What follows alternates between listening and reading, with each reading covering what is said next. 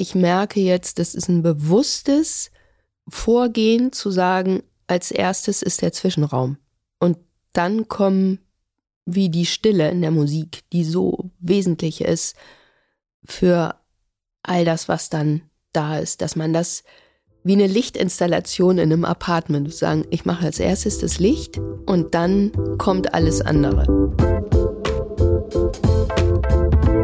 Willkommen im Hotel Matze, dem Interview-Podcast von Mit Vergnügen. Ich bin Matze Hiesch und ich treffe mich hier mit Menschen, die mich interessieren und versuche herauszufinden, wie die so ticken.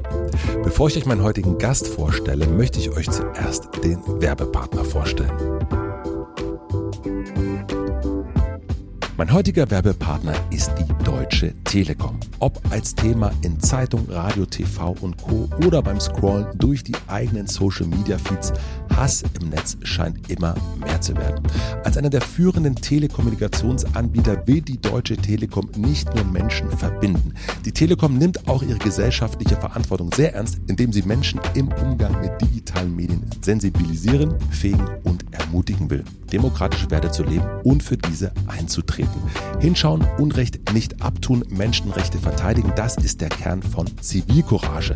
Darüber sprechen wir heute auch in dieser Folge. Hierzu können wir alle einen Beitrag leisten, im Großen als Teil einer Bewegung, wie im Kleinen mit einem Kommentar oder einer Quellenrecherche. Die Telekom arbeitet daran, dass Opfer von Hate Speech und Cybermobbing Unterstützung finden. Unter dem Motto Raus aus der Schockstarre geht es darum, in der gesamten Gesellschaft für digitale Zivilcourage zu werben, nicht wegzusehen, sondern Haltung zu zeigen und Grenzen zu setzen. Mehr über die Initiative gegen Hass im Netz könnt ihr unter dem Link in den Shownotes nachlesen.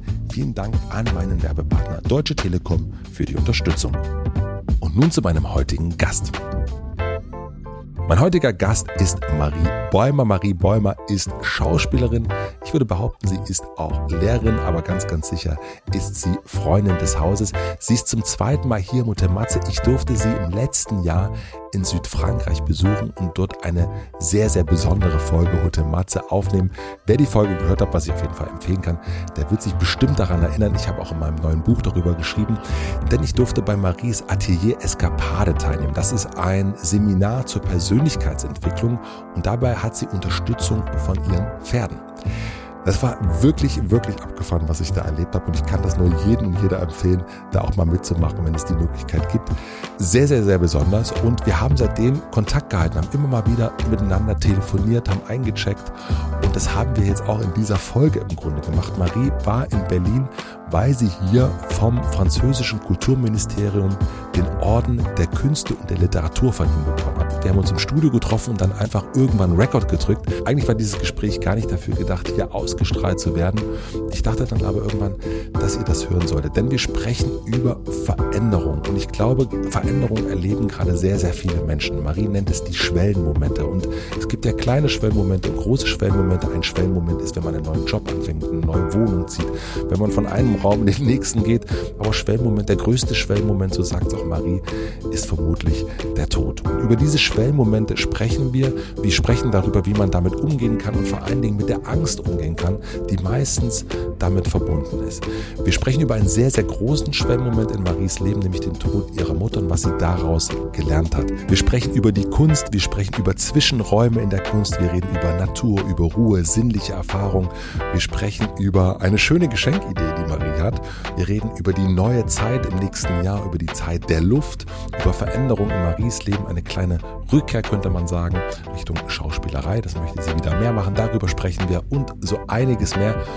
Wie gesagt, gar nicht geplant, hier veröffentlicht zu werden. Deswegen gab es auch vorher nicht zwei, drei Zettel voller Fragen, sondern keine einzige Frage. Einfach nur eine Begegnung, vorher Rekord gedrückt und äh, hier jetzt gezeigt. Ich wünsche euch viel Vergnügen im Hotel Matze mit Marie Bäumer. Was ist für dich Kultur?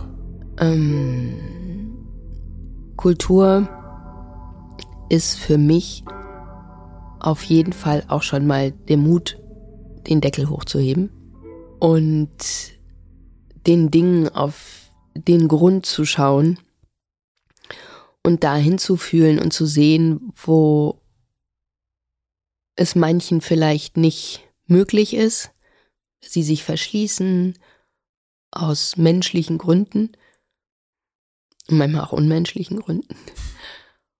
Und ja, da wirklich hineinzutauchen, dann das Unsichtbare sichtbar werden zu lassen. Und ich glaube, dann ist es wirklich auch die, das äh, Entwickeln eines Ausdrucks, der eine ganz eigene Form hm, eine ganz eigene Form findet. Und da jetzt sind wir beim äh, Ordre des Arts et de Lettres, also der äh, Kunst und ähm, des Wortes. Und ich muss sagen, dass ich das sehr, sehr stark auch durch das Wort erlebe. Also heute ist es wirklich etwas, was die, diese Verbindung von Herz zum gesprochenen Wort. Und das ist etwas, was mich also im Sinne der Kultur fasziniert und wo ich merke, ich möchte da weiter lernen und weitergeben und diesen Ausdruck immer mehr verfeinern und äh, kultivieren. Und das kann dann einen Ausdruck finden im also erzählten Wort, im gelesenen Wort, im physischen Ausdruck mhm. und geht eigentlich in alle Bereiche heute von meiner Eskapade bis zum Spielen, bis zum, ja, was ich eben dann tue, auch lesen, geht das mit hinein. Und da komme ich nochmal wieder zurück zu meinem Ursprung als Studentin, dass ich eben wirklich ein Jahr durch lustige Umstände Jutta Hoffmann ganz alleine hatte als Lehrerin, weil mein Jahrgang irgendwie ähm, angeregt durch eine der Studentinnen, die mit ihr überhaupt nicht klarkam, zu dem russischen Konkurrenten übergelaufen ist und meine einzige Partnerin, die dann als Dialogpartnerin da war, wurde schwanger. Hm. Und dann war ich plötzlich alleine und saß da in meiner größten Krise, so typisch irgendwie kurz vor Abschluss der Schauspielschule, Hochschule.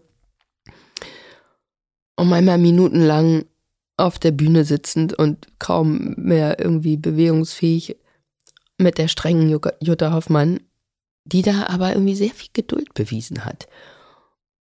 Und ich habe sie Jahre später, dann haben wir bei Alter Affe Angst, wir zusammen gedreht und habe ich sie mal gefragt, was sie damals eigentlich gedacht hat, wenn ich da so in meinem eigenen Schreckerstaat irgendwie auf der Bühne saß und, und dann sagte sie so, ich habe gedacht, Marie kann etwas, was nicht viele können, die kann in den Zwischenräumen spielen. Hm. Mensch, ja, aber die Momente ist eigentlich sehr häufig so, dass da, wo man denkt, das ist jetzt ist alles zu Ende, geht wieder eine Tür auf oder vermittelt sich etwas und auch dieses Vertrauen zu lernen. Das ist ja also diese Zwischenräume, wenn ich das, ich interpretiere das jetzt mal kurz, also und, und, und berechtige, berichtige das gern, ist eigentlich der Moment, wo wir Menschen nicht genau wissen, wo geht's jetzt als nächstes hin. Also zu sagen, okay, ich habe, ich stehe jetzt eigentlich zwischen A und B, ich müsste eigentlich eine Entscheidung treffen. Ich weiß gar nicht, wie es mir so richtig geht. Ähm, äh, Übergang zwischen Herbst und Winter, Übergang zwischen, äh, ich bin gerade noch 43, morgen werde ich 44. Also sind das für dich Zwischenräume? Die, die, die Räume zwischen den Songs auf der Schallplatte, ähm, die, die Überblenden im Film, ist das ein Zwischenraum für dich? Ja, ähm, ich glaube, das, was du jetzt beschreibst, das sind für mich eher Schwellen, mhm. die Schwellenmomente, die ich auch sehr, sehr spannend finde. Und da gab es auch an diesem Abend der Ordensverleihung tatsächlich einen sehr berührenden Moment. Aber bevor ich dazu komme, ähm, ist der Zwischenraum, der ist für mich, mm, der ist für mich tatsächlich äh, deutlich aktiver und bewusster, bewusst gesetzter. Also der kommt nicht unbedingt durch das Suchen oder durch die mh, mm, vielleicht auch Unsicherheit, sondern das ist so, dass ich merke jetzt, das ist ein bewusstes Vorgehen zu sagen, als erstes ist der Zwischenraum. Und dann kommen wie die Stille in der Musik, die so wesentlich ist für all das, was dann da ist, dass man das wie eine Lichtinstallation in einem Apartment sagen, ich mache als erstes das Licht und dann kommt alles andere. Also so. Kurz Luft anhalten und dann geht's los? Genau. Mhm. Und das Luftanhalten wäre eigentlich auch kein wirklich gelebter Zwischenraum, sondern es ist Ausatmen. Ich stehe und ich atme aus. Ja. Und dann ist es ein gelebter Moment und das kann man so lange halten. Und das ist, wenn ich vor ein Publikum trete, der wichtigste Moment. Der Moment vor dem Kuss. Küssen im Film ist totlangweilig. Zwei Münder aufeinander irgendwie und dann was besonders ist, der Moment des Blickes vorher. Den so lange wie möglich zu halten. Und mhm. Aber nicht halten im Sinne von eben Luft anhalten wäre ein Halten eine Stopptaste, sondern das da was reinzulegen. Und Weiter fließen zu lassen. Genau. Mhm. Und das ist so unglaublich. Also wenn man das gegriffen hat, dann hat man die wirkliche Verbindung in der Essenz. Und dann gilt, gilt es nur noch zu sagen, okay, was braucht es jetzt eigentlich noch an Aussage? Was braucht es noch an Wort? Danach meinst du? Also, oder, ja. also, ein Wort wäre dann quasi entsprechend zu Kuss. Ne, jetzt, wir wissen, du hast gerade das Beispiel genau. gesagt, Kuss, das heißt, man, äh, und dann entlädt sich diese, dieser äh, Zwischenraum durch den Kuss. Mhm. Aber es kann eben auch ein Satz sein, der dann kommt. Genau. Oder eine körperliche, eine andere körperliche Handlung. Also ja. was Physisches hast du erst auch gesagt. Ja, ja, ganz genau. Und dann ist natürlich auch wieder entscheidend, wie wird diese Geste ausgeführt und so weiter. Aber du kennst das ja wahrscheinlich auch beim Schreiben. Man schreibt und schreibt und schreibt und dann reduziert man. Dann versucht man zu sagen, okay, was braucht es wirklich noch? Ne? Geht es nochmal durch und nochmal durch und nochmal durch und es, es äh, schält sich so heraus. Und beim Schreiben finde ich, ist ja das, also die aller, aller, der Zwischenraum, die allergrößte Kunst. Das ist mir auch immer noch etwas rätselhaft. Ich sage, ja, da steht doch Wort um Wort und Satz um Satz. Wie, wie kommt da bitte der Zwischenraum? Habe ich auch gerade gedacht. Das, das, ist, das ist hochspannend. Ja, auch in dem, wenn man selber liest, merkt man das ja auch gar nicht so richtig, also weil man ja so drin ist. Mhm. Aber ich kenne das auch vom Schreiben und dann eben kürzen. Das ist dann, dass ich zum Beispiel denke bei meinem letzten Buch, das ist dann manchmal zu dicht an dicht. Also da fehlen mhm. für mich so äh, in der Rückbetrachtung fehlen eben genau diese Zwischenräume, wo ich denke, mhm. ja, man kann da gar nicht ein- und ausatmen, ein- und ausatmen, aber wie setzt man das? Das finde ich, da habe ich auch noch nicht rausgekriegt, wie das, also bestenfalls merkt man es einfach gar nicht. Also, ne, also bestenfalls ist es äh, es ist ja nicht unbedingt, man kann sich jetzt verabreden bei einem Film und sagen, wir atmen mit so ein und aus und lassen diese Szene länger stehen. Äh, aber der Zuschauer soll das ja jetzt nicht merken als ein, ach, jetzt halten Sie die Luft äh, oder jetzt machen Sie diese Pause vor dem Kuss. Mhm.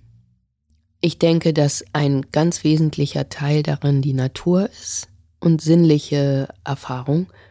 Also das versuche ich auch gerade so zu untersuchen, aber dass die Ruhe in, in, in den Rhythmus, in den Schreibrhythmus und die Geschichte eine Ruhe reinzubringen, so Intensität zu verringern und dann Momente und das kann dann. Was war das Natur und was war das andere? Ruhe mhm. ah, ja. Äh, in etwas, also die, die Intensität runterzufahren und einfach einen Blick schweifen zu lassen oder ein Geräusch, sinnliche Erfahrung ein Geräusch wahrzunehmen und äh, ähm, ja, etwas nur mal zu spüren, nicht zu beschreiben groß, sondern wahrnehmen zu lassen. Und äh, ja, aber es ist sehr interessant, weil es ist wirklich eine der ersten Dinge, die mir beim Schreiben ein Rätsel aufgestellt haben. Ich dachte, ja, was ist das eigentlich? Und ich habe eine Freundin, die nenne ich mal meinen Seelenzwilling, äh, kenne ich seit der Schulzeit und ähm, die ist mir wirklich einfach sehr, sehr nah und jemand, die auch so sehr reingeht in die Dinge und mit ganz viel Gefühl auch. Und ähm, als ich mal etwas ihr gegeben hatte, was ich geschrieben habe, da sagte sie auch so, also sie war, war, mochte das sehr und sagte dann aber irgendwie so, und jetzt muss ein bisschen, ein bisschen Ruhe rein. Mhm. Man muss sich mal kurz so ein bisschen erholen. Und da war das eigentlich so dieser erste Moment, wo ich dachte, ja, aha, wie, was, was kann denn da passieren? Und das führt dich natürlich auch wieder zu dir selber zurück, nicht? Wo man so denkt, ja, welcher Intensität bist du so unterwegs und was ist so dein, dein Grad da? Und ähm, ich glaube, wenn wir jetzt so darüber sprechen, ist eigentlich sehr, sehr schön, dass es sicherlich hilfreich ist, sich vorzustellen, man erzählt das. Man steht auf einer Bühne und erzählt das oder hält wie so eine Art Rede dessen, was man da geschrieben hat. Und ich glaube, dann wird man spüren, das werde ich, glaube ich, überhaupt mal machen, wenn ich schreibe, mich dann mal hinzustellen, mir es so vorzustellen, weil dann spürt man, glaube ich, wo kann jetzt mal ein bisschen Ruhe reinkommen. Denn ich habe das ja schon ziemlich tief verinnerlicht, was ich da erzählen möchte. Aber die Menschen brauchen ja auch, man muss sie ja so ein bisschen behutsam an der Hand nehmen und sagen, so, komm, komm mal mit und jetzt, wuh, und dann mal kurz so, okay, jetzt setzt ihr euch hier hin und dann mal, kurz auf die Bank und nur mal kurz ins Grüne schauen. Ja, ja. Ich, hab, äh, ich war neulich im Studio bei einem Freund, der mir seine neuen Songs vorgespielt hat. Und ähm, und dann habe ich dazu was gesagt, aber auch ähm, er hat selbst und sein Produzent gemerkt, indem ich mit im Raum sitze, hören sie das eigene Stück auch nochmal anders. Also nicht nur ich als Matze, sondern auch wenn du da sitzen würdest und ihr euch gut kennen würdet, dann wäre das genauso, weil man natürlich auch weiß, man kennt diese Person, die und die hat einen besonderen Blick drauf. Bei der, bei der Musik ist es die eine Person, der einen Person ist vielleicht Text total wichtig. Und ich glaube, das geht tatsächlich auch, man, indem man sich das vorstellt, ne? indem man sich sagt, so man, äh, man produziert etwas und stellt sich dann vor, wie würde das wohl Marie finden und sich sozusagen das angucken mit den Augen oder hören mit den Ohren, weil, weil man dann sich so ein bisschen in den anderen hineinversetzt. Ja, das ja. ist eigentlich so ein bisschen das. Ich glaube, Christian Ulm macht das auch so mit seinen Filmen. Wenn er schneidet, dass er sich vorstellt, genau, das hat er mir erzählt, jetzt, äh, dass er sich vorstellt, wie guckt denn meine Redakteurin bei ProSieben das? Also, mhm. weil er das alles ja allein, viel allein macht und sich dann mhm. so äh, ein bisschen die Objektivität äh, reinholt, in denen er sich das vorstellt. Ja. Ich habe ähm, äh, noch mehr aufgeschrieben, Zwischenraum. Dann würde ich gerne auch noch zur Natur kommen wollen, aber äh, nee, Quatsch, Zwischenraum haben wir jetzt. Ich habe mir, ich hab mir aufgeschrieben, Schwellenmomente. Ja. Ähm, so. Und das musste mir auch mal erklären, was der Unterschied zwischen Zwischenraum ist. Also ich habe verstanden, es ist eigentlich die Stille in der Musik oder die Stille vor dem Kuss. Und was ist aber dann ein Schwellenmoment? Schwellenmomente sind die, die auf uns zukommen, die das Leben mit sich bringt. Und die ganz große Schwelle ist ins Leben hinein und aus dem Leben wieder hinaus. Sehr, sehr spannendes Thema des große, großen Mysterien, Tod und Leben und dazwischen äh, Kind, was anfängt, sich aufzurichten, in die Schule geht, Teenager und immer so weiter, erste Beziehung, erstes Kind, ähm, Bindung und dann äh, berufliche Situation ganz stark Veränderung, ein Wunsch oder eine von außen herbeigeführte Veränderung, ganz starkes Thema, äh, was für mich auch jetzt immer wieder interessant ist im Rahmen der Eskapade, ist das hm, aus dem Beruf herausgehen,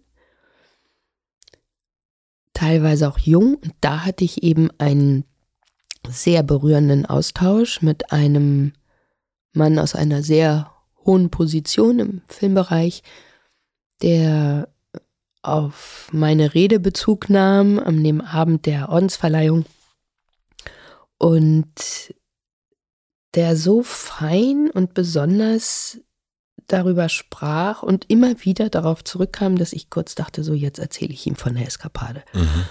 Und dann war das auch so schön, weil ich so gemerkt habe, ich kann es jetzt so beschreiben als das, was es ist, nämlich dass es für mich ein,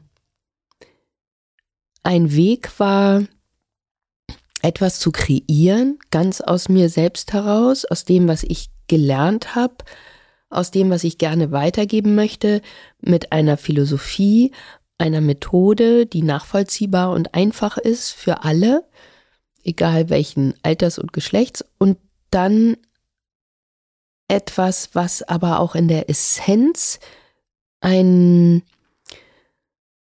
ein Umgang hat, also eine Lebenseinstellung und ein Umgang mit Menschen, Menschlichkeit und vor allen Dingen das Wie. Nicht so wesentlich was, sondern wie wir es tun.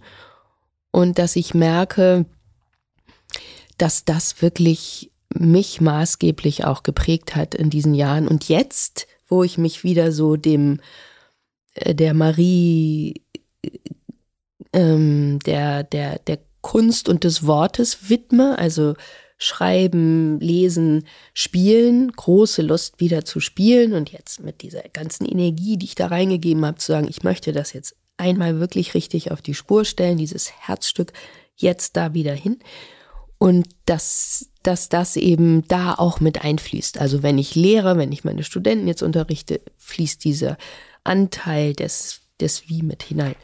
Und das konnte ich ihm halt so vermitteln und, und habe ich dann so ein bisschen erzählt, was ich da tue. Und habe dann auf ein Paar gezeigt, die auch da waren, wo der Mann seine Frau eingeladen hatte. Und die waren, also sie war viermal schon da und er zweimal. Ähm, und dann sagte ich, vielleicht können Sie ja Ihre Frau mitnehmen und dann machen Sie das einfach mal. Weil, weil er fing dann an, sich dafür zu interessieren. Und dann hat er so nachgefragt, was kommen da für Menschen und wie so ähm, war ich sehr glücklich zu sagen, ich bin zielgruppenfrei. es kommen alle unabhängig von Alter und eben ja Mann oder Frau und beruflichen ähm, Hintergründen. Und dann sagte er nach einer Weile so, ja, ich bin da eher ein bisschen egoistisch. Ich glaube, ich würde gerne für mich das machen, weil ich werde in zwei Jahren wird mein Vertrag, ich bin 61 und in zwei Jahren wird mein Vertrag auslaufen. Und ich dachte wirklich, ich habe ihn so angeguckt, das glaube ich jetzt nicht. Also er wirkte überhaupt nicht so, dass man dachte, der müsste jetzt da das Zepter abgeben. Und das war so berührend, diese Melancholie. Ein ganz feiner Mann, sehr kultiviert und diese Melancholie, die sich so freisetzt und die Fragen, und es war so, da sind wir wieder beim Zwischenraum, spürbar, was sich da so öffnete schon. Und dann hat das angefangen, mich zu beschäftigen. Jetzt sind wir bei der Schwelle. Was kann man da tun und öffnen und in welche Richtung kann das gehen? Also ich stelle mir jetzt erstmal vor, da ist jemand in einer sehr hohen Position seit vielen Jahren, die Bedeutung. Das ist ja wichtig für uns, diese Bedeutung, die wir mitbringen, der Sache geben und die wir dann auch als Mensch äh, in der Identifikation unserer Rolle haben.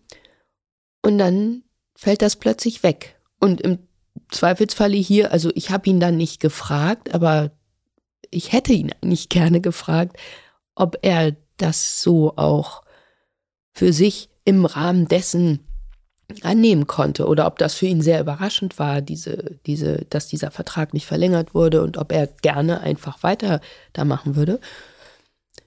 Ich gehe jetzt im Moment davon aus, das hat mich so angeweht. Aber dann eben zu sagen, gut, was bedeutet das jetzt für ihn? Und wie äh, stellt er sich in diese, in diesen Übergang hinein? Und wo setze ich da an? Also, ich würde immer wieder hingehen an die persönliche Kraft. Er fing dann an, zu erzählen, dass er immer davon geträumt hatte, in der Provence zu leben und hat es alles ganz genau beschrieben. Das Dorf, wie das ist, wo, wo das Café ist, wo der Bullplatz ist und so. Und habe ich gesagt, das Dorf habe ich schon, nur der Bullplatz liegt ein bisschen weiter weg vom Café, als Sie das gerade beschrieben haben. Ähm, ja, und aber auch da merkte man, ja, viele Zweifel. Also das ist alles da in seiner Fantasie, aber es ist ja dann auch alles nicht so einfach und es ist so dies und es ist so das und und da sind wir wieder bei dem, was du vorhin sagtest, mit dem Grübeln, nicht? Wenn man es dann so zergrübelt und dann passieren die Dinge nicht.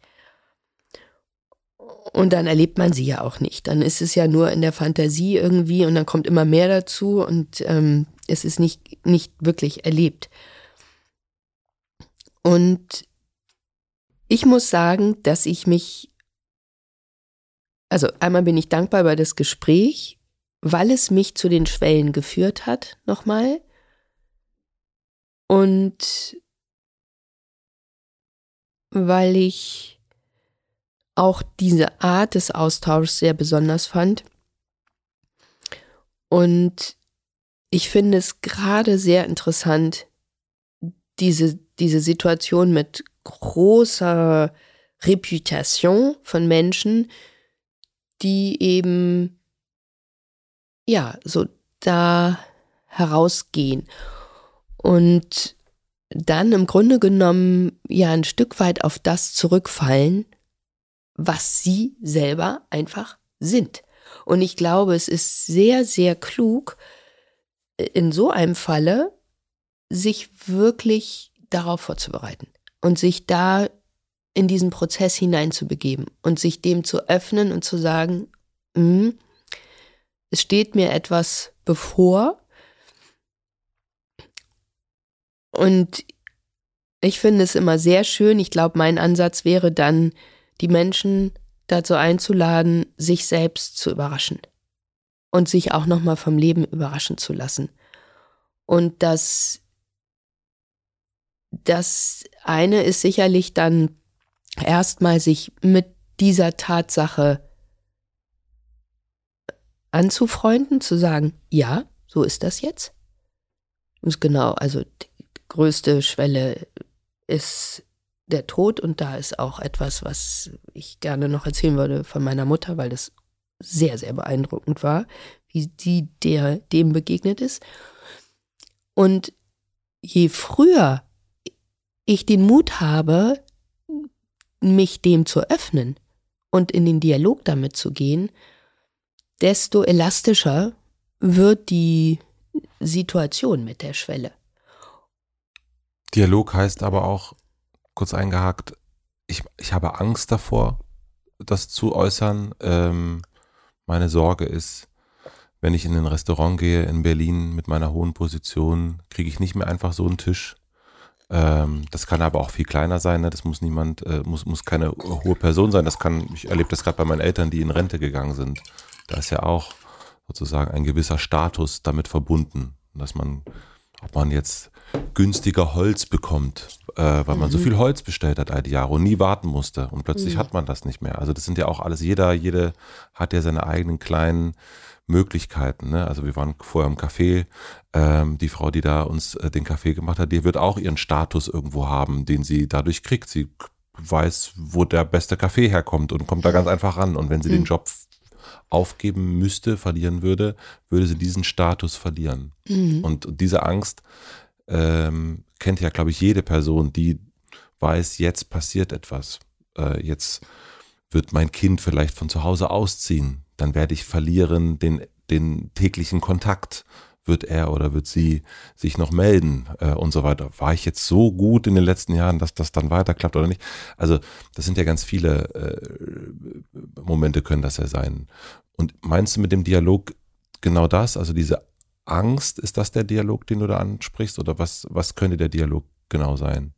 Ja, ich glaube wirklich, diese ganze Palette an Gefühlen, die da ist, die, die Unruhe, die Angst, die Sorge, und es gibt ja so etwas, wo man sagt, man geht durch die Angst durch. Und vor allen Dingen an denen, in, in dieser Stelle sich auch zu sagen, ich muss nicht alles alleine schaffen. Das ist immer wieder so ein Punkt, wo ich merke, dass wenn die, je größer die Schwellen sind, desto mehr entsteht dieser Gedanke bei den Menschen, das muss ich irgendwie hinkriegen. Und dann wird's oft sehr, sehr schwer. Was wir in irgendeiner Form alleine hinkriegen müssen, ist die, der Übergang vom Leben in den Tod.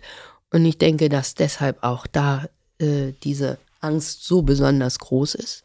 Das gemeinsam Sterben ist schwierig. Mhm.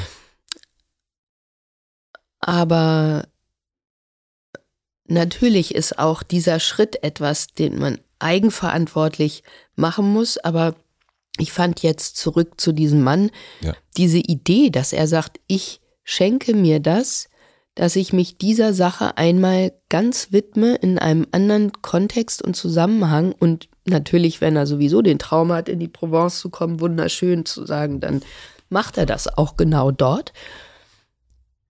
Ähm, und dann ist es, glaube ich, wirklich der Punkt, ja, ich habe Angst, ja, ich bin beunruhigt, ja, ich verliere vielleicht meine Bedeutung oder, oder, oder. Und dann diese Bereitschaft zu haben, sich vom Leben nochmal überraschen zu lassen und zu sagen, das ist eine Schnittstelle. Das ist ein Übergang von etwas zu etwas. Und ich glaube schon, dass es da auch noch mal so an uns ist, dem in der Essenz seine Bedeutung wiederzugeben und zu sagen, was können wir denn jetzt mit dem, was wir genommen, gelernt, gemacht, getan haben, anfangen und wie können wir uns hier mal wieder in den Dienst einer Sache stellen? Und ich glaube schon, dass es da also vielleicht in unserem System jetzt bedauerlicherweise nicht so viel Fantasie gerade gibt. Aber ich denke mir immer, diese jetzt relativ jungen und sehr ähm, aktiven und, und äh, physisch, mental einfach total präsenten Menschen ab, sage ich mal, Rente, was, was, wie toll ist denn das? Ja, die, die haben so viel Erfahrung und bringen so viel mit und haben im besten Falle einfach auch an bestimmten Stellen andere Ruhe als noch jüngere Menschen und eben einen anderen Rhythmus und da kann so viel passieren. also ich finde jetzt jetzt mal, wenn man es mal so vom Gesellschafts- Ordnungsmoment irgendwie nimmt, ähm, wie viele Menschen, junge Frauen, Mütter mit Kindern oder auch Familien, auch mit, mit Vätern irgendwie, könnten leben gar nicht nah bei ihren Familien und könnten so gut gebrauchen, dass jemand da mit aktiv wird und ähm, sich irgendwo mit einklingt und dass so dieses Gemeinschaftliche an der Stelle nochmal wieder mehr bestärkt wird und oder eben auch Lehren, also das, was nicht, was da die, die Hinwendung von all den jungen Menschen zu der Kraft dieser Menschen und dass das etwas ist, was, also finde ich, unbedingt viel mehr Wertschätzung erfahren müsste. Und die Bedeutung, das ist so unglaublich, das merke ich auch beim Drehen immer wieder, je älter ich werde, wie stark die Jungen sich auch an uns orientieren und wie wichtig auch für, für, für mich die Generation die nächste ist, ich habe, also meine, meine besten Freunde in meinem Dorf sind 70 und 75. Hm. Das ist ein so phänomenales Paar, die eine Unternehmer aus Hamburg und Venezuela, aufgewachsen in Venezuela, und auch eine großartige Kombination.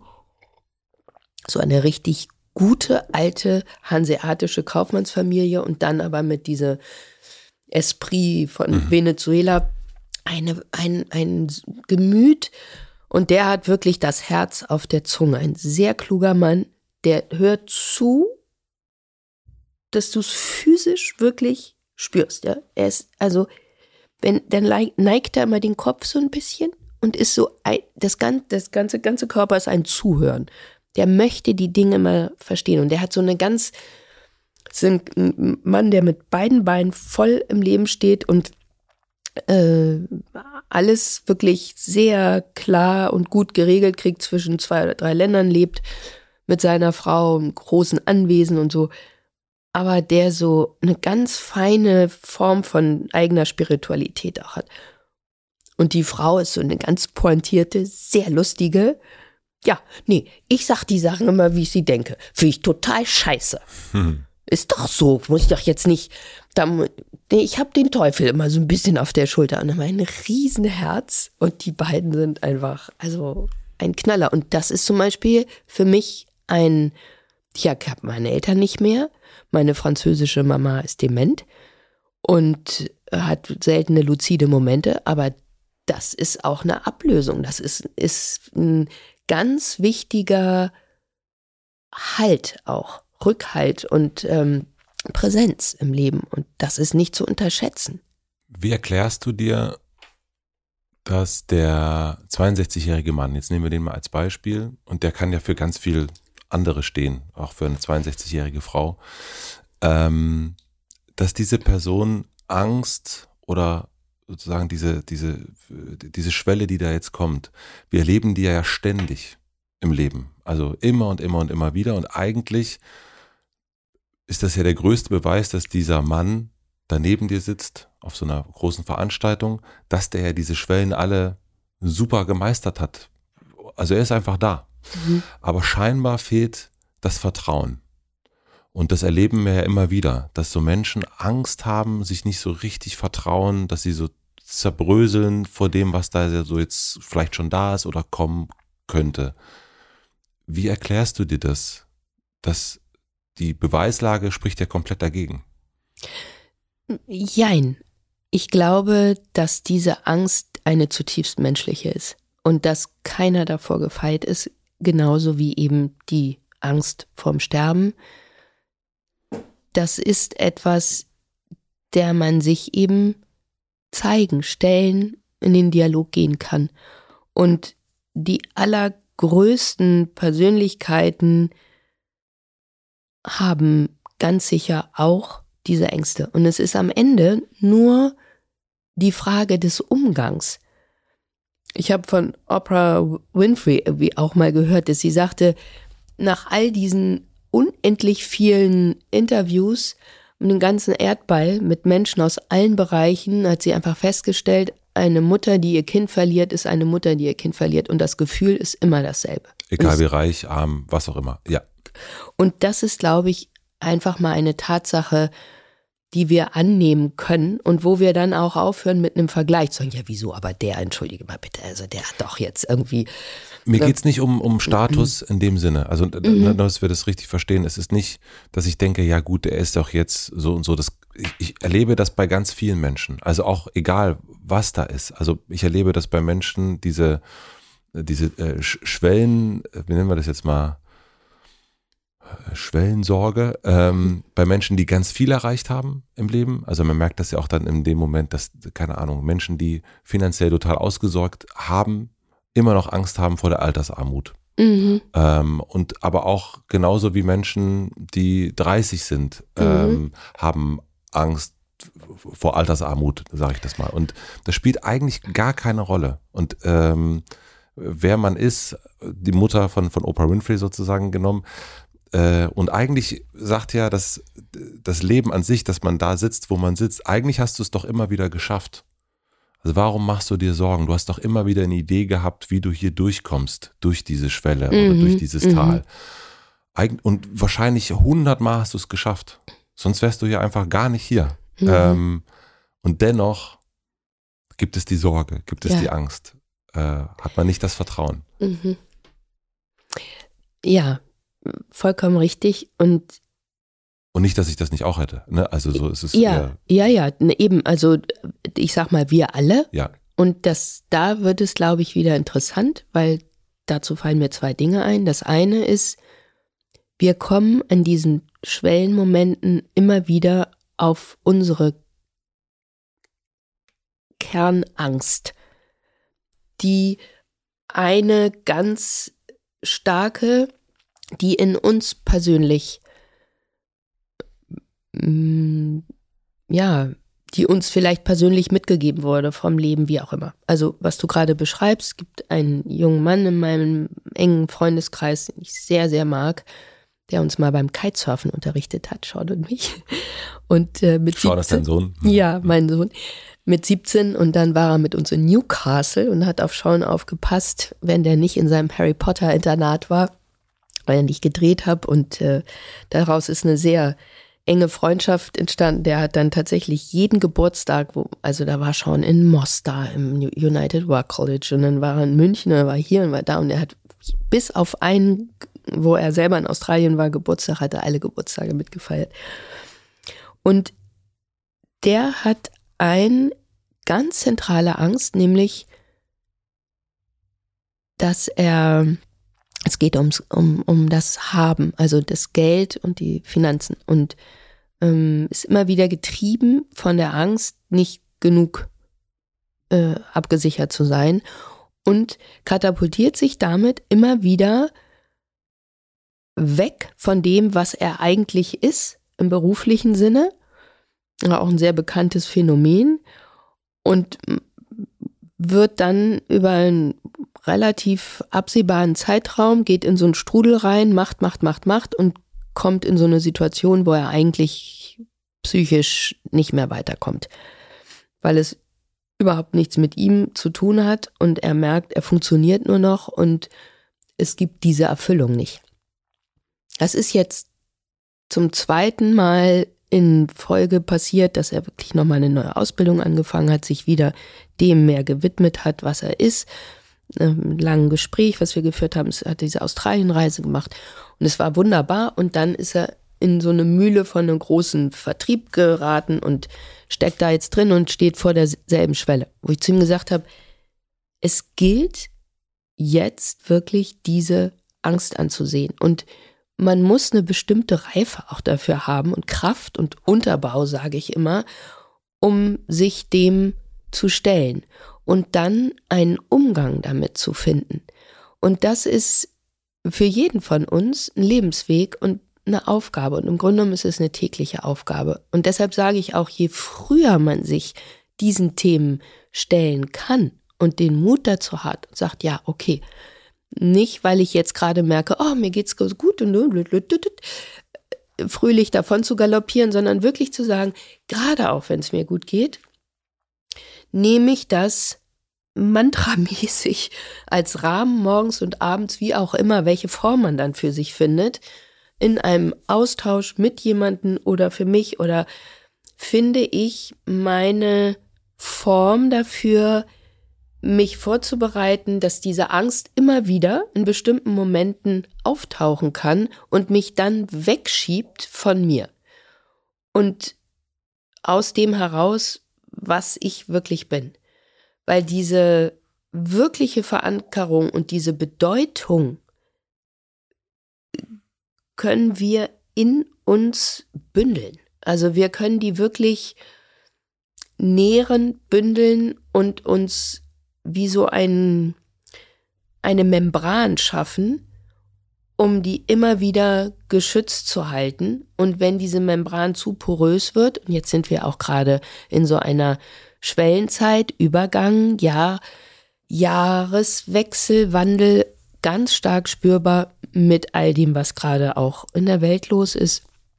Für mich in den letzten ähm, Eskapaden, dass die Brüchigkeit und die, die, das Poröse in den Menschen sehr zugenommen hat. Schutzbedürftigkeit, da war, war gar nicht so viel möglich zu heben, nach außen zu gehen und sondern es ging wirklich eigentlich eher darum, diese Membran zu stärken und zu gucken, wie gelingt mir das, dass ich da für mich mehr Schutzräume schaffe.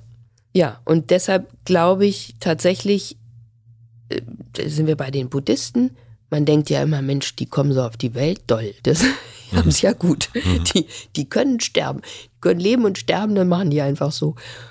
Aber die üben das ihr Leben lang. Die üben von Anfang an ganz klein bis dann später diese nur diesen großen Übergang der Schwelle vom Leben zum Tod. Mhm. Und da komme ich jetzt zu meiner Mutter. Das ähm, also das muss ich sagen, da bin ich ihr unendlich dankbar, dass sie mir etwas gezeigt hat, vielleicht das Größte, was sie mir mitgegeben hat, war, dass sie kurz vor ihrem Tod immer wieder fast weinte und sagte, sie will kein Pflegefall werden. Und dann sagte ich, ja, wenn du das nicht möchtest, dann wirst du das auch nicht entscheide das. Dann, dann hat sie sich, also sie hat eine Woche vor ihrem Tod in ihr Tagebuch geschrieben, wie wäre es, wenn ich jetzt Stück für Stück die Schwelle überschreiten würde. Dann hat sie eine beidseitige Lungenentzündung bekommen. Frag mich nicht, wie sie das gemacht hat, weil die hatte eine unglaublich robuste Natur. Meine Schwester und ich haben sehr spät davon erfahren. Also sie lag tatsächlich dann bei sich im Bett und hat gar nicht sich, also wir haben das immer über ihre Nachbarin erfahren und sie sollte dann ins Krankenhaus kommen und dann wollte sie das aber irgendwie nicht oder die haben sie dann wieder zurückgebracht und gesagt, sie können da jetzt nicht viel tun. Und dann kam sie ins Krankenhaus und dann ging das so schnell, dass ich aus Südfrankreich nicht mal mehr nach Deutschland gekommen bin. Also es war völlig irre, dass es kein, keine Verbindung gab. Ich war natürlich in, in heller Aufruhr, weil die Ärzte im Krankenhaus mir sagte, also es sieht sehr so aus, mhm. dass ihre Mutter das jetzt nicht überleben wird. Und diesen Eintrag haben wir erst später gelesen und ganz tief drin waren meine Schwester und ich schon ein Stück weit vorbereitet, aber das ging dann wirklich sehr schnell. Und das war eine so kraftvolle, klare, starke Entscheidung. Am Ende hat das alles im gesamten Ablauf einen Sinn ergeben. Sie war tatsächlich auch mit ihren Finanzen ziemlich, mit den Ressourcen ziemlich am Ende so hatte sich aber eine gute Situation eingerichtet, aber es war alles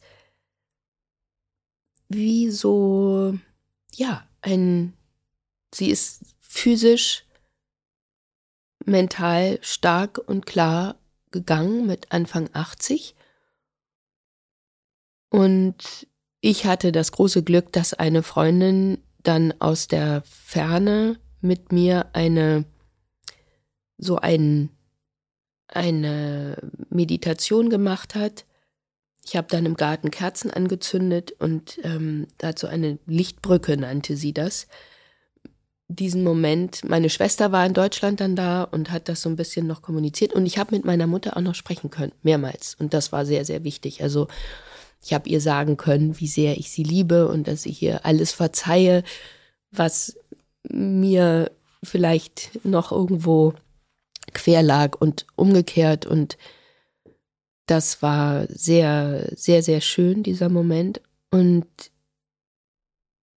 ich habe diesen Moment so stark in mir und ich habe sie so hell und licht da über diese Schwelle wandern sehen, dass ich wirklich, also neben meinem Schmerz, der natürlich da war, und ähm, das ist ja ein sehr großer Moment, auch Schwellenmoment, die Mutter gehen zu lassen, dass ich einfach sehr viel Frieden empfinde, wenn ich daran denke. Und dass ich so denke, wie meine Schwester und ich dann gesprochen haben über diese Klarheit und diesen Mut und dieses sich bewusst dieser, diesen Moment, den Ängsten, aber dann auch diesen Moment zu stellen und wie aufrecht sie da reingegangen ist. Also das war unfassbar, wirklich. Und das macht mir heute Mut, auch da was weiterzugeben, für mich das zu verinnerlichen und den Menschen auch das weiterzugeben und zu sagen, lebt, lebt, lebt, lebt. Also die, die, die, der, die Seite ist, sich damit zu beschäftigen, ist die Ängste, dieses, sage ich mal, Rahmen, morgens, abends die Membran, die, die, die Ängste zu ummanteln und die, die zu hören und die, sich denen zu stellen und zu sagen, das ist Teil von mir und was passiert, wenn und wie kann ich damit umgehen. Und das andere, was dann dazwischen stattfindet, was so wesentlich ist, ist sich noch mehr dem Leben zuzuwenden. Du hast das von Genuss gesprochen zum Beispiel. Genuss und Inspiration was inspiriert mich und was macht mir Mut, was, was, äh, was motiviert mich, das da reinzugehen. Wir machen eine klitzekleine Werbeunterbrechung. Mein heutiger Werbepartner ist die Coro Drogerie und ich hoffe, ihr kennt Coro und seid genauso Fans wie ich. Neugier war schon immer die treibende Kraft jeden Fortschritts. Zentraler Aspekt der Entwicklung bei Coro ist daher die Suche nach neuen Produkten und Innovationen. Dabei haben sie keine Lust auf Einheitsbrei, weder in der Kommunikation noch in ihrem Sortiment und sind dabei immer auf der Suche nach individuellen und ungewöhnlichen Lösungen. Ihre Großpackung, die würde ich sagen inzwischen fast ihr Markenzeichen sind, sind sind die Formwerdung ihres selbsternannten Größenmuts und ihr Ansatz, einen bewussten Konsum zu etablieren. Ich wache gerade jeden Morgen im Grunde mit Koro auf, denn wir haben zu Hause den Koro Adventskalender und da gibt es natürlich jede Menge Türchen zu öffnen, 24 insgesamt und hinter jedem Türchen wartet ein kleines Koro-Produkt auf uns, was wir dann zum Frühstück essen. Falls es für euch zu spät ist für den Adventskalender, das kann ich nachvollziehen, dann empfehle ich euch den digitalen Adventskalender. Einfach auf korodrogerie.de gehen, dort seht ihr den direkt direkt auf der Startseite und da gibt es natürlich auch 24 Türchen und jeden Tag kann man ein neues Türchen öffnen und da warten zum Beispiel Prozente auf das Sortiment von Coro auf euch. Aber ein paar Prozente gibt es auch für Hörerinnen und Hörer vom Hotel Matze. Bei eurer nächsten Bestellung kriegt ihr 5% Rabatt, wenn ihr Hotel Matze als Code eingebt. Einfach groß geschrieben und zusammen. Den Link und den Code packe ich aber natürlich auch in die Shownotes. Vielen herzlichen Dank an meinen Werbepartner Coro Drogerie für die Unterstützung. Mein heutiger Werbepartner ist Wondery und ihr Podcast Überlebt. Der neue Podcast Überlebt erzählt von den außergewöhnlichsten Überlebensgeschichten der Welt. Von einer Gleitschirmfliegerin, die in ein Unwetter gerät und auf 10.000 Meter Höhe in die sogenannte Todeszone getrieben wird von Entdeckern, die fast zwei Jahre im arktischen Eis feststecken oder auch einer Fußballmannschaft, die in einem Höhlensystem unter Wasser gefangen ist. Das garantiert Gänsehautmomente, in denen ihr den Nervenkitzel der Bedrohung und den unerschütterlichen Willen zum Überleben beim Hören spüren könnt. Hört unbedingt mal rein. Der Podcast erscheint jede Woche Mittwoch auf allen gängigen Podcast-Plattformen. Den passenden Link findet ihr wie immer natürlich auch in den Shownotes. Vielen herzlichen Dank an meinen Werbepartner Boundary mit ihrem Podcast Überlebt für die Unterstützung. Und nun zurück zur Folge. Glaubst du nicht, dass wir am Ende, wenn man das sich so einmal so über das komplette Leben anguckt, wir eigentlich die ganze Zeit in dieser Situation sind? Also, dass wir immer irgendwie auf einer Schwelle zu etwas stehen? Oder glaubst du, dass das nur so Peaks sind? Manche sind natürlich größer, ist klar. Aber eigentlich ist es doch immer eine Schwelle irgendwie, denke ich gerade. Man geht ja immer jeden Tag aufs Neue irgendwo, manchmal ein ganz kleiner, manchmal ein ganz großer Schritt.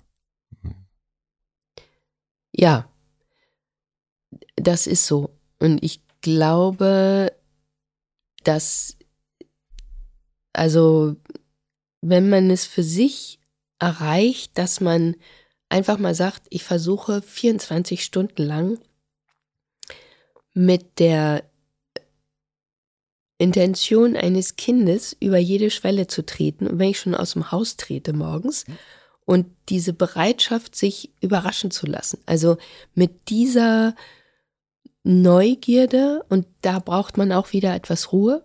Also das, was das häufig verhindert, ist die Geschwindigkeit. Geschwindigkeit natürlich auch unserer Gedanken und den ganzen Dingen, die wir erledigen wollen und so und so und so. Und wirklich diesen Moment zu nehmen, innezuhalten, zu schauen und sich überraschen zu lassen. Und ich finde auch, also Menschen, je älter sie werden, wenn die dieses, dieses Phänomen noch in sich tragen, dass sie sich überraschen lassen, dass sie Fragen stellen, das liebe ich so. Ich habe immer gesagt, ich möchte nicht, wenn ich alt bin, kommen und kluge Sätze sagen und so meinen zu, zu wissen. Ich weiß alles. Und diese, diesen Teil so lebendig zu halten, ich glaube, dass das unglaublich viel äh, mit sich bringt. Und man kann auch radikal werden und einfach sagen, okay, ich stelle mir jetzt vor, ich habe nur noch 24 Stunden Zeit.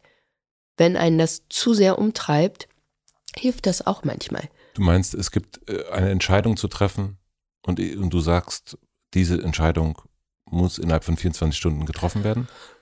Ja, das kann natürlich auch so sein, aber einfach auch so mit diesem Gefühl, sich herauszuheben aus diesem Etouffé, sagt man auf Französisch, wenn es einen dann wirklich so äh, erdrückt, die, die Gedanken und die Sorgen und die Ängste, dass man dann das einfach ein bisschen radikaler weitertreibt und sagt, okay, Schluss jetzt. Was, was mache ich mit den letzten 24 Stunden? Und hm. dann wirklich wieder dahin zu kommen, zu sagen, so, was, was wäre jetzt das Wesentlichste für mich, was mir eben Freude bereitet oder was, was hat wirkliche Bedeutung gerade, damit sich diese Energie wieder so freilegt. Ich merke zum Beispiel gerade, dass ich sehr beglückt bin darüber, dass ich mit ganz viel ganz jungen Menschen zusammen bin und arbeite, Anfang 20, also die Generation 20, Mitte 20 und Anfang 30, Mitte 30. Und ich bin wirklich so beeindruckt, wie die dastehen, wie die ihre Unternehmen und Unternehmungen führen, wie, ja, mit welcher Nonchalance die so in diesen Zeiten durchs Leben gehen und auch dieses äh, diese Souplesse, also so diese Beweglichkeit ähm, emotional auch, die die eben haben, dann natürlich auch aus dieser Jugendlichkeit heraus und trotzdem wirklich also klug und fein und zwei junge Frauen im Bereich der Pferde, die wirklich richtig, richtig weit gekommen sind schon. Die unterrichte ich im Schauspiel und sie unterrichten mich mit den Pferden. Und dann haben wir Partnereskapade gemacht mit Teilnehmern zwischen, weiß es gar nicht mehr, ich glaube, die jüngste war 14 und bis 64 das war einfach auch großartig. Und es ist so eine Ergänzung, so spannend und da wirklich, das finde ich auch überraschend, muss ich sagen. Wenn mir das jemand vor mehreren Jahren gesagt hätte, ich glaube ich gestaunt, aber ich finde es ganz, ganz wunderbar. Und dann aber auch wieder zu hören, und da sind wir wieder bei deinen Eltern oder bei diesem ähm, entzückenden Herrn, dass ich das dann meiner ähm, ehemaligen Praktikantin und jetzt äh, Instagram-Mitarbeiterin, also ist jetzt fest in unserem Team, so sagte, wie schön ich das finde, diesen Austausch mit ihr, die sind auch Anfang 20, ähm, mit ihrer Generation. Und dann sagte sie, ja, sie hätte aber auch die Erfahrung gemacht, dass in dem Eskapade-Team, also das für sie beispielhaft ist, als feministisch geführtes, so nannte sie das. das fand ich auch lustig, weil ich so die sage, aber ist, sie sagte so feministisch geführtes Unternehmen, ähm, welcher welche Achtsamkeit und wie flache Hierarchien und wie, wie positiv das Miteinander und der Umgang miteinander ist. Und dass sie das so in ihrem Rahmen und ihrer Generation jetzt nicht immer unbedingt erlebt. Und das fand ich dann aber auch nochmal sehr schön zu hören. Was würdest du sagen, auf welcher Schwelle stehst du gerade? Ich stehe auf der Schwelle unglaublich spannend zur meine Identität als Schauspielerin mit all den verschiedenen Facetten, die dazugehören, neu, noch einmal neu einzunehmen. Mit dem, was ich die letzten Jahre erlebt habe, in den größeren Zusammenhängen, mit dem, was uns ja alle enorm geprägt hat. Also wir reden von Pandemie, wir reden Krieg, Ukraine, wir reden äh, Naturkatastrophe. Ja, mhm. also eine Situation in der Welt, die einfach eine andere ist und darin auch mit, muss ich sagen, Glück und Stolz äh, diese Kreation der Eskapade eine ja, Lebenskreation, würde ich jetzt mal sagen, etwas ganz eigenes geschaffen zu haben im Dienste der Menschlichkeit und der Weiterentwicklung des Wachstums und jetzt anschließend in dieser neuen Identität die Brücke zu schlagen mit der mit diesem Esprit, mit dieser Aussage, und dem, was sich da bei mir verändert, entwickelt hat. Also ich glaube, weiter zu werden innerlich, menschlicher vielleicht, den Begriff der Demut nochmal neu zu etablieren, weicher und vielleicht auch weiblicher auf einer bestimmten Ebene also mit der weiblichen, dem weiblichen Wissen und der Sanftheit den großen Dynamiken zu begegnen und auch zu wissen, wann dann mal es wichtig ist, sich wirklich in die männliche Achse zu stellen, aber sofort wieder in dieses in diese weibliche Essenz zurückfallen zu lassen, was ich übrigens glaube gerade sowieso an, ansteht. Für alle, für Männer wie Frauen, für und ich merke, je mehr man da reingeht, also die Astrologen sagen ja, wir sind vom äh, von der Materie gehen wir zur Luft. Ähm, also Stein, Steinbock Zeitalter wird abgelöst von Wassermann Zeitalter. Und da habe ich hier so ein schönes eine schöne lyrische Aussage von Hilde Domin. Ich setzte den Fuß in die Luft und sie trug.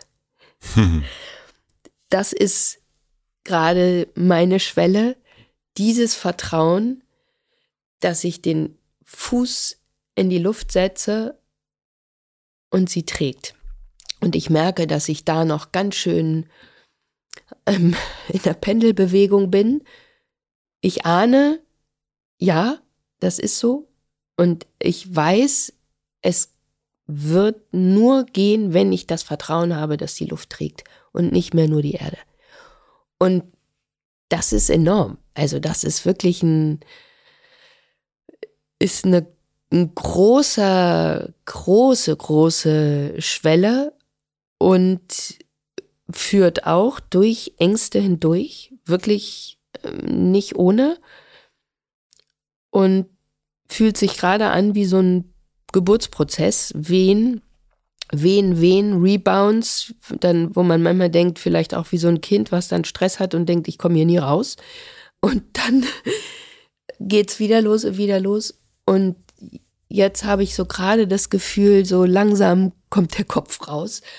Und, ähm, und ich ahne, was da auf der anderen Seite wartet. Und das ist auch enorm.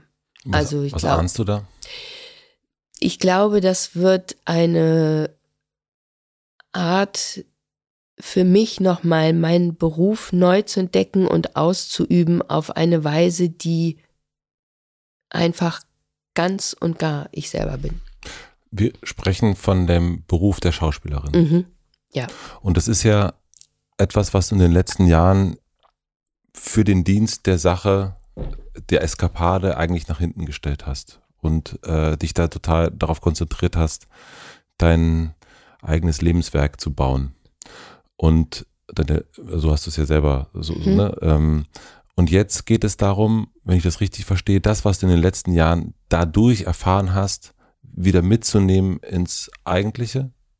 Oder wie Genau. kann ich es verstehen? Ja, also in, in, ja, eigentliche weiß ich gar nicht, ob ich so sagen würde, aber eben in meinen Ursprung. In Ur ins Ursprüngliche. Und ins Ursprüngliche. Ja, ja. Und mich haben ja immer wieder Leute gefragt, ja, wollen Sie denn jetzt gar nicht drehen und so. Aber das war ja nie der Punkt. Ich bin ja nicht mit der Eskapade losgelaufen, weil ich gesagt habe, ich wende dem Film den Rücken zu, ähm, sondern es, es, es hat mich einfach angeflogen und ich habe eigentlich immer sehr spontan und intuitiv auf die Dinge reagiert, ob das jetzt Umzüge waren, ähm, es war nie lange Reflexion, sondern einfach so, oh, ja, das flog mich an und dachte ich, dem folge ich jetzt. Und ich denke, das ist auch ein Teil bei mir, dieser Mut und dann am Leben zu erleben, wie das Leben so vor sich hin lebt. Also das sind dann auch sehr unterschiedliche Momente, aber es ist in sich irgendwie,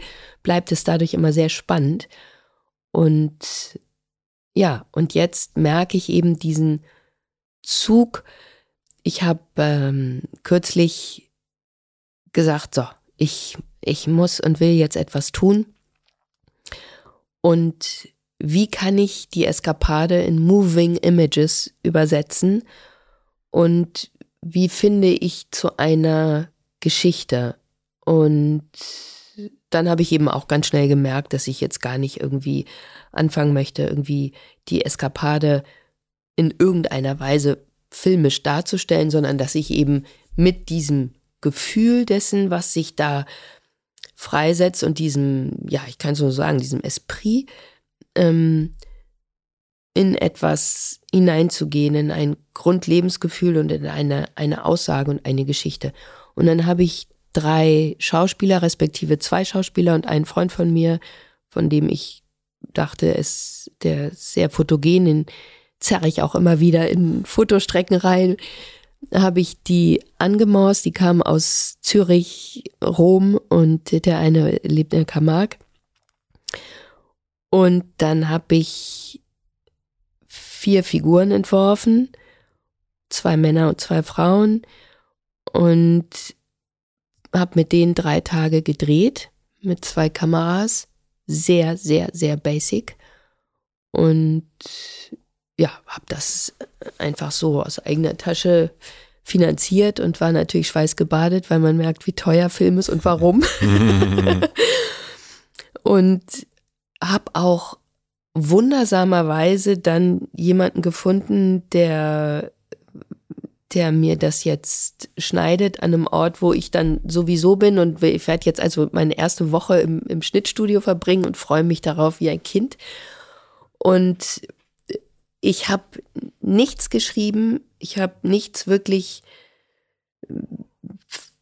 es war auch zeitlich gar nicht möglich, da irgendwas größer zu machen. Die kamen alle im puren Vertrauen etwas kurzatmig merkte ich schon so, ja, ist ja auch schön, wenn man so gar nicht weiß und merkt so, hm, dann äh, gucken wir mal, was so kommt. Und äh, dann sagte, gut, okay, jetzt kriegt ihr von mir doch mal so ein paar Stichworte. Also einen Tag vorher ins Kostüm gestellt und ein, zwei, drei Dinge.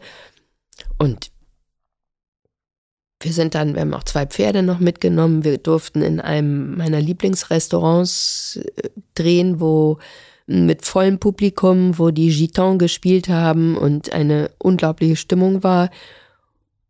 Und wir waren alle so beseelt und jeder hat ruckzuck seine Rolle eingenommen. Komplett. Also es war ein sehr physischer, sehr lebendiger, ähm, dann aber auch sehr sehr ruhige Momente, Intensität. Und ich habe so das Gefühl gehabt, ich möchte das jetzt einmal machen, erleben und gucken, ob das, wie ich mir Film wünsche, jetzt gerade so, ob das eine Übersetzung findet und ob das so gelingen kann.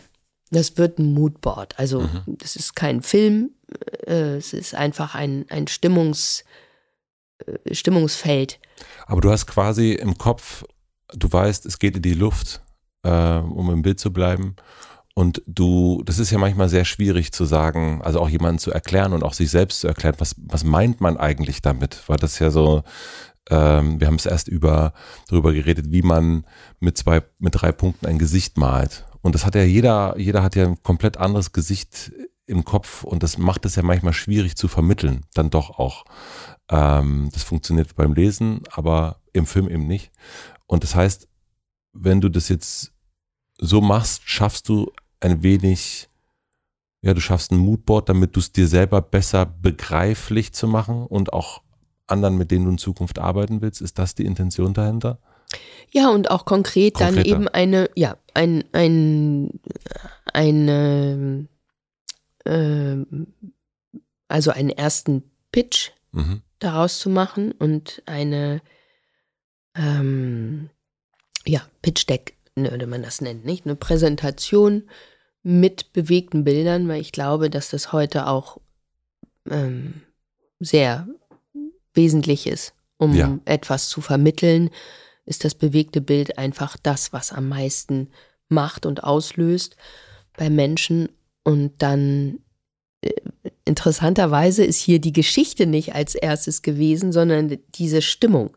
Und jetzt habe ich die Figuren und jetzt kommt die Geschichte dazu. Und das wird halt spannend. Auch das ist ganz neu. Das ist auch wieder ein bisschen das. Dieses sich überraschen lassen. Sagen die, Moment, Moment, das geht ja gar nicht. Ich brauche jetzt erstmal eine Idee und eine Geschichte und dann so. Und, und ich sage so, nee, Moment, jetzt, ne, die Luft trägt.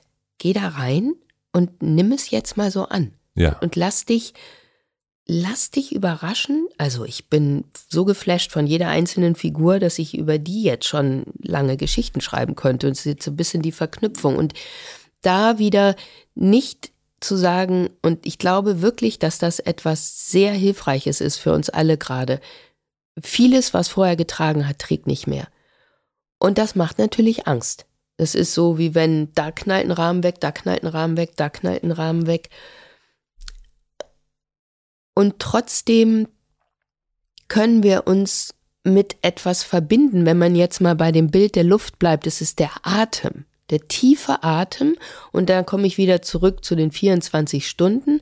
Ich glaube im Moment, ohne die große Vision zu verlieren, der Blick auf den Horizont ist ganz wichtig. Immer wieder hinstellen, Blick heben, auf, aufrichten im Körper, tief runteratmen und dann ausatmen und auf den Horizont schauen, ist wichtig, um die, die eine Vision lebendig zu halten. Aber Damit dann. man sich nicht verzettelt? Oder warum ist das wichtig? Weil das unsere Grundmotivation ist. Zu sagen, da ist der Horizont. Da geht's das, hin. Da geht's hin. Ja. Mhm. Das ist etwas, was ganz, ganz stark ist, dieses nicht, was liegt außerhalb meiner selbst, was mich im Leben führt und leitet. Meine Vision, und es kann so unterschiedlich sein, aber das, das ist ja nun auch Teil der Eskapade, zu sagen, das wird freigelegt. Diese innere Stimme, und da sind wir wieder bei der Bedeutung, nicht? Und das würde ich auch bei diesem Mann ganz, ganz spannend finden, was da jetzt so kommt bei ihm. Was ist jetzt meine Vision? Beim 62-jährigen Mann meinst du? Ja, ja, das wird ihn tragen aus dieser Angst heraus, ja, zu sagen, okay, ich, ich gehe über die Schwelle und dann komme ich mit einer neuen Vision. Ich sterbe nicht, sondern ich lebe noch und zwar richtig. Und da aber dann zu sagen, dann kommt so eine gewisse ähm, Neueinrichten in diesem, äh, ja, es wirklich wie neu laufen lernen jetzt in dieser Zeit, dass viel mehr in dieses Urvertrauen nochmal reingeht. Es trägt, es trägt, es trägt. Also wie wenn jemand sagt, lauf mal über das Wasser und sagt, Entschuldigung mal bitte. und wirklich in diese Vorstellung reinzugehen, zu sagen, okay, ich gehe auf einer Lufttreppe und da kleine Bögen. Mhm. Kleine Bögen immer wieder in dieser Verbindung. Und dieses, diesen oh, Moment so zu nehmen und zu sagen, ja, das ist jetzt so ein bisschen, aber mach, die, gehör zu, guck dahin, öffne dich dem. Und ich glaube, was die Riesenchance darin ist, wenn ich jetzt nochmal bei meinen Figuren bin, ist diese Liebe. Die Liebe steht der Angst gegenüber als das stärkste Gefühl.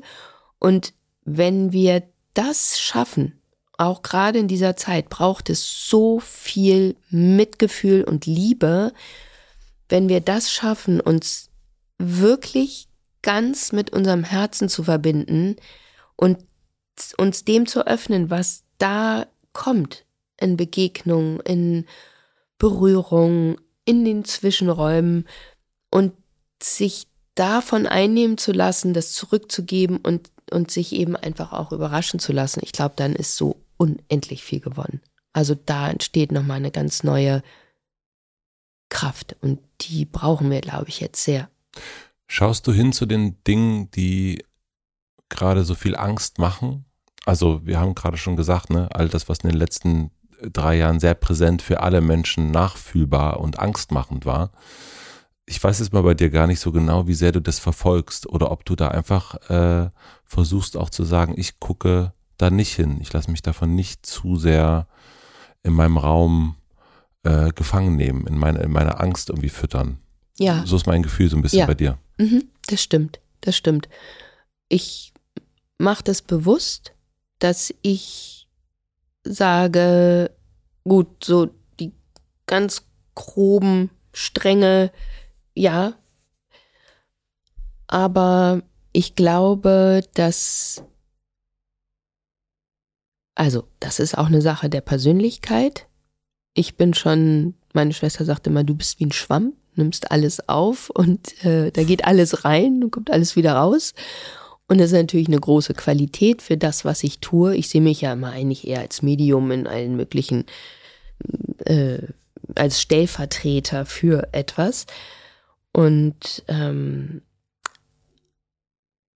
aber ich habe nicht eine sehr starke Substanz, mich da abzugrenzen. Also zu sagen, gut, ich höre das, ich sehe das und ich schlage die größeren Brücken nach da und da, sondern wenn ich mich zur Verfügung stellen möchte, was ich unbedingt möchte, für Menschen und für das Publikum und für meine Figuren und für die Charaktere, die ich erzählen möchte, dann ist es für mich der richtige Weg zu sagen, ich weiß, dass jetzt gerade Dinge in der, in der Bewegung sind und in der Verschiebung und dass auch bedrohliche Dinge gibt.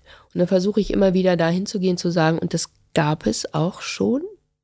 Und dann sind wir wieder bei diesem Schwellenthema zu sagen, ich habe auch schon erlebt, dass ich eine irrsinnige Angst hatte, bei Dominik Graf im Angesicht des Verbrechens das nicht hinzukriegen, saß heulend zu Hause und gesagt, ich kann nicht viele, viele, viele Seiten Russisch äh, muttersprachlich lernen und einen Dialog sprechen. Wie soll das denn gehen? Und dann wieder zu wissen, es fing an mit jeden Tag ein bisschen und wieder ein bisschen, wieder ein bisschen, wieder ein bisschen. Und nachher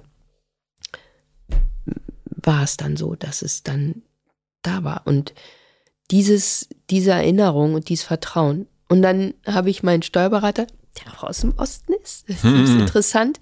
Da ist schon nochmal eine andere habe ich das Gefühl, schon auch nochmal eine andere ähm, Fähigkeit, so mit Krisen umzugehen, ein Pragmatismus einfach auch, der dann manchmal auch gar nicht so schlecht ist und wo ich ihn dann so fragte, wie schätzen Sie das denn so ein mit dem nächsten Jahr und so und, und dann sagt er so, ja, also da ist was los so und ähm, da kommt sicherlich auch noch auf uns einiges so zu, aber am Ende werden wir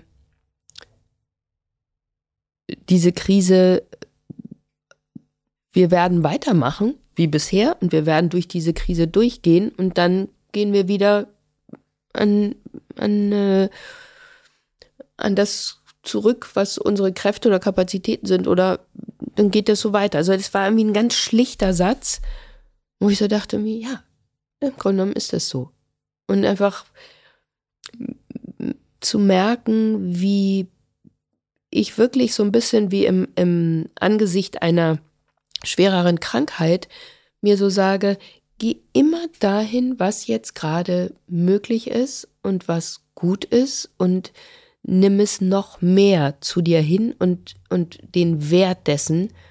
Also ich erlebe eigentlich im Moment sehr bewusst, das, was ich gerade tue, was ich ausüben kann, die Begegnung mit Menschen, ein schönes Essen, dass ich mir immer so sage, das ist so unglaublich, dass das so alles noch jetzt möglich ist. Genuss auch wieder da. Ja. Ja. Ja. Ich glaube, es ist ähm, ganz oft gerade so, dass Menschen die Angst vor Atom, Krieg, vor äh, der Naturkatastrophe. Also das können Menschen auch so benennen und gehen dann auch in diese Angst rein. Ich hatte das letzte Woche Sonntag habe ich, ich stelle mal so eine Sonntagsfrage und habe ich gefragt, äh, wovor hast du Angst? Und da war ganz, ganz viel haben eben vor dieser, von dieser Naturkatastrophe Angst, also vor dem, vor dem Planeten, was da so alles passieren könnte in den nächsten Jahren. Mhm. Und ich habe so eine, das ist natürlich überhaupt nicht äh, ähm, bewiesen, was ich jetzt denke. Und das ist einfach nur absolut so ein, so, ein, so ein Guessing. Aber ich glaube, dass das gar nicht die reelle Angst ist. Ich glaube, das ist so ein, man, die Angst kriegt dann so einen Namen. Ähm, aber ich glaube, wir Menschen sind gar nicht in der Lage, das richtig zu sagen, ich habe Angst vor 1,5 Grad. Äh, mhm. Ich glaube, es ist so abstrakt, dass wir das gar nicht können.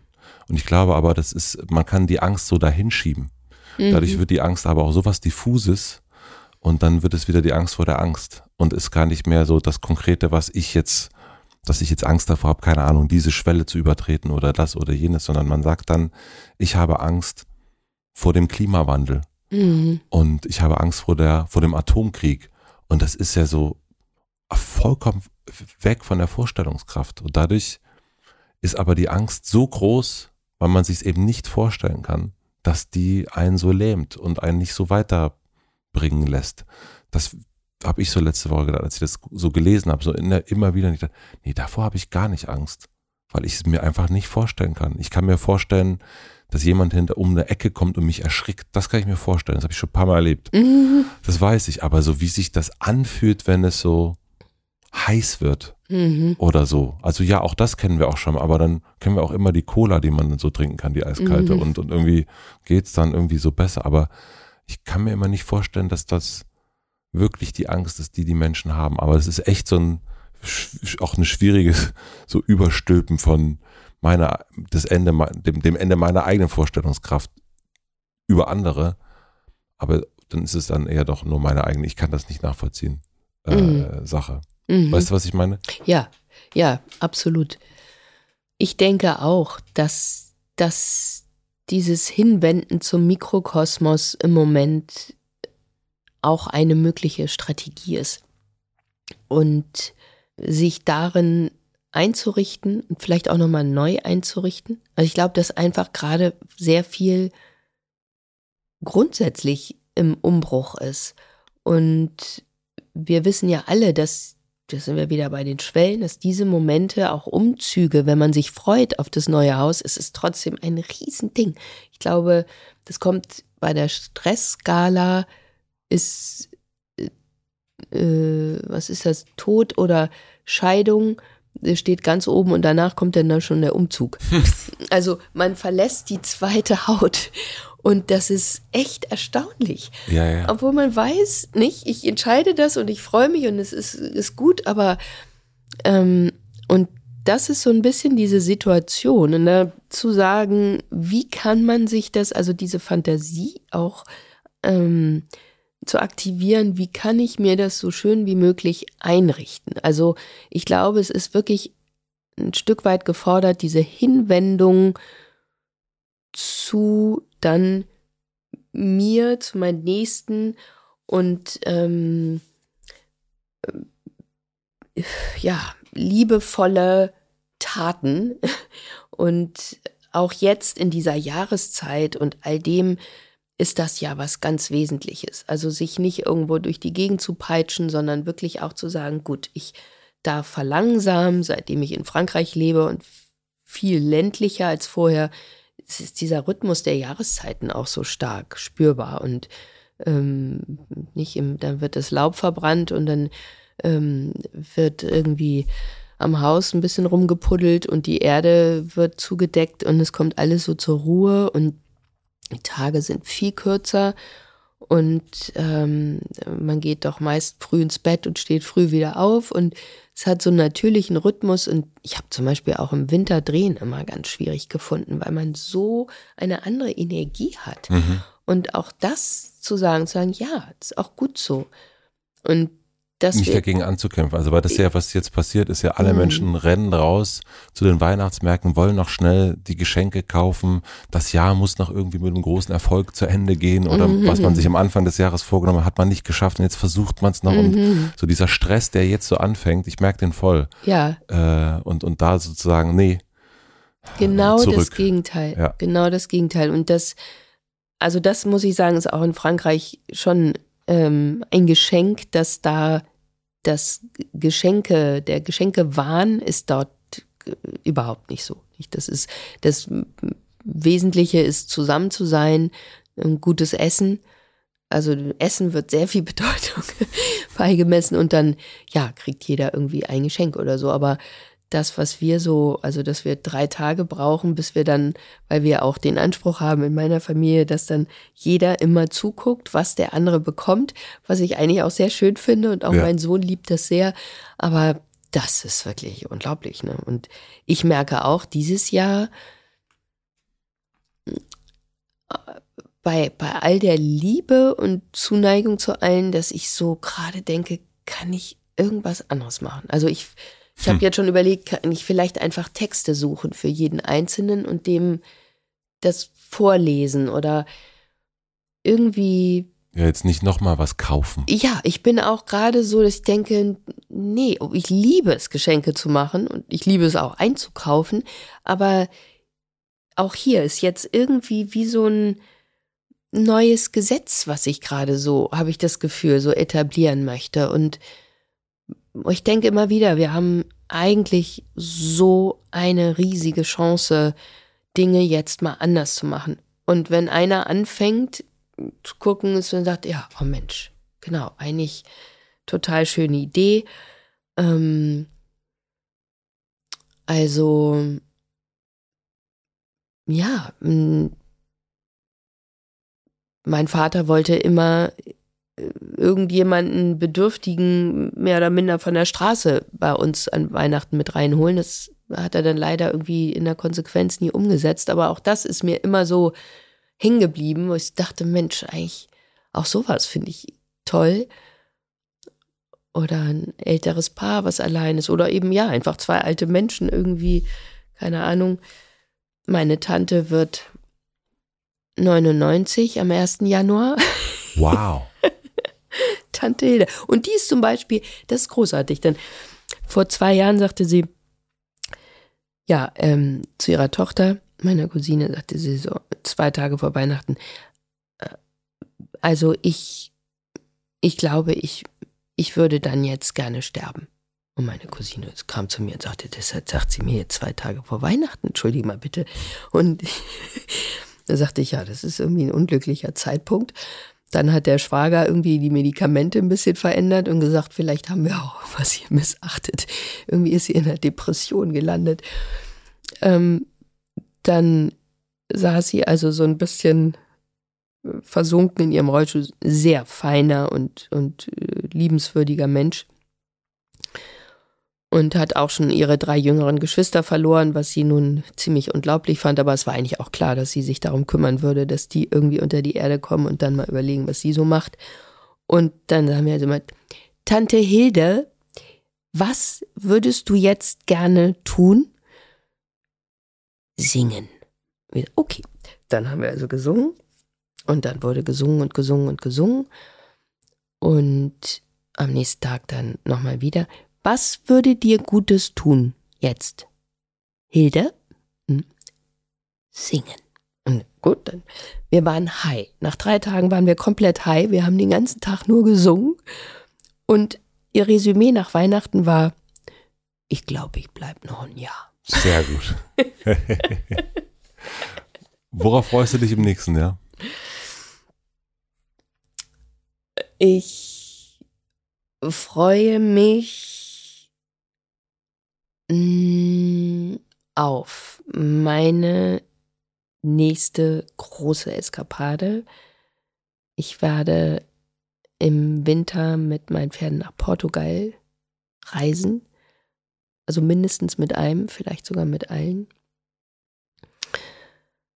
Und dort mit diesen jungen, tollen Menschen ein Programm für die Equitaner erarbeiten, wo wir die Eskapade vorstellen dürfen.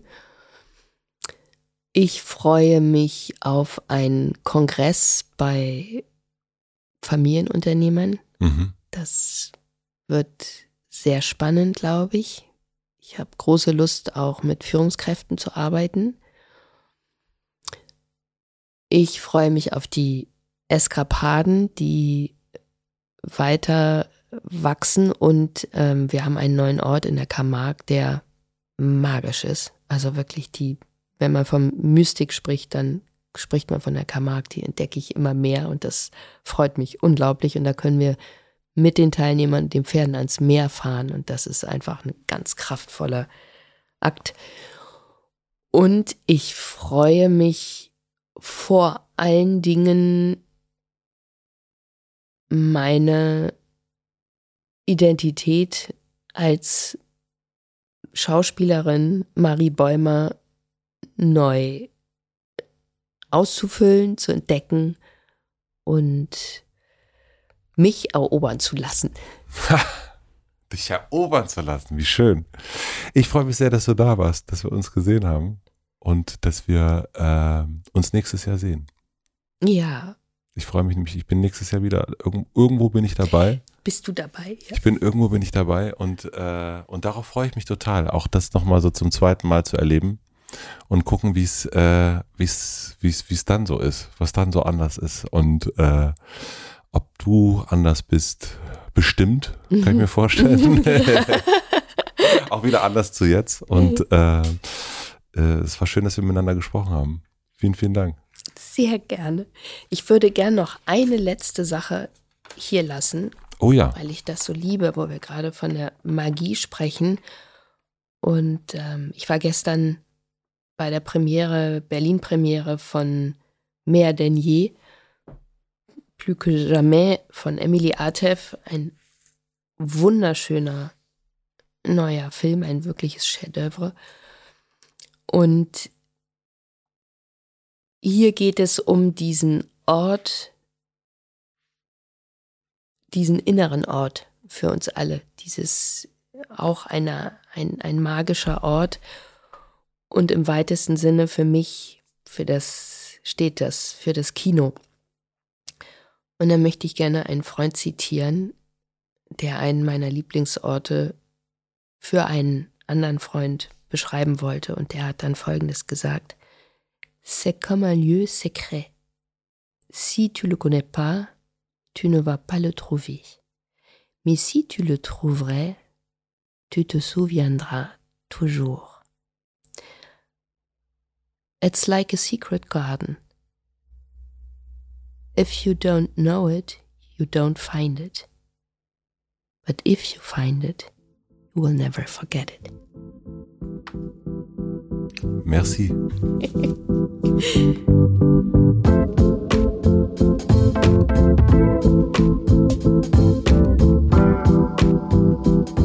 war Marie Bäumer. Vielen, vielen herzlichen Dank fürs Zuhören. Ich hoffe, ihr konntet mit dieser Folge was anfangen. Wie gesagt, kein klassisches Route Matze Interview, sondern einfach ein Gespräch zwischen zwei ja, Dorfältesten. Denn irgendwie ist das Marie für mich geworden, eine Dorfälteste. Ich freue mich sehr, dass sie in meinem Leben ist, dass wir Kontakt halten konnten nach unserer Begegnung im letzten Jahr und immer wieder miteinander einchecken. Und hier im Grunde das ein Check-in zwischen zwei Dorfältesten ist. Und ja, bestenfalls könnt ihr euch ein bisschen was von der Weisheit abschneiden, die ich mir so gerne von Marie abschneide. Komisches Bild, ich lasse das jetzt mal so stehen. Wir sprechen ja in dieser Folge über das Atelier Escapade auch ein bisschen. In der ersten Folge im Hotel Matze reden wir da sehr, sehr ausführlich darüber. Da könnt ihr euch das Ganze nochmal ein bisschen näher anhören. Wenn ihr irgendwie die Möglichkeit habt, bei so einem Atelier dabei zu sein, dann kann ich das nur wärmstens empfehlen. Ich packe in die Shownotes einen Link zur Atelier Escapade rein. Ich habe auf meiner letzten Tour ein paar Menschen getroffen, die zum Bücherstand gekommen sind, die gesagt haben, ja, ich war übrigens auch beim Atelier Escapade und es hat so was Verbindendes, weil diese Menschen, ja, die haben was Besonderes erlebt und vielleicht könnt ihr das auch im nächsten Jahr. Ich würde es euch auf jeden Fall wünschen. Vielen, vielen herzlichen Dank fürs Zuhören. Herzlichen Dank an Jan Köppen für die Musik und an Maximilian Frisch für den Mix und den Schnitt. Natürlich auch an Marie für den Besuch. Und wir hören uns hier wieder nächste Woche Mittwoch. Bis dahin einen schönen Tag, eine gute Nacht. Bis dahin, euer Matze.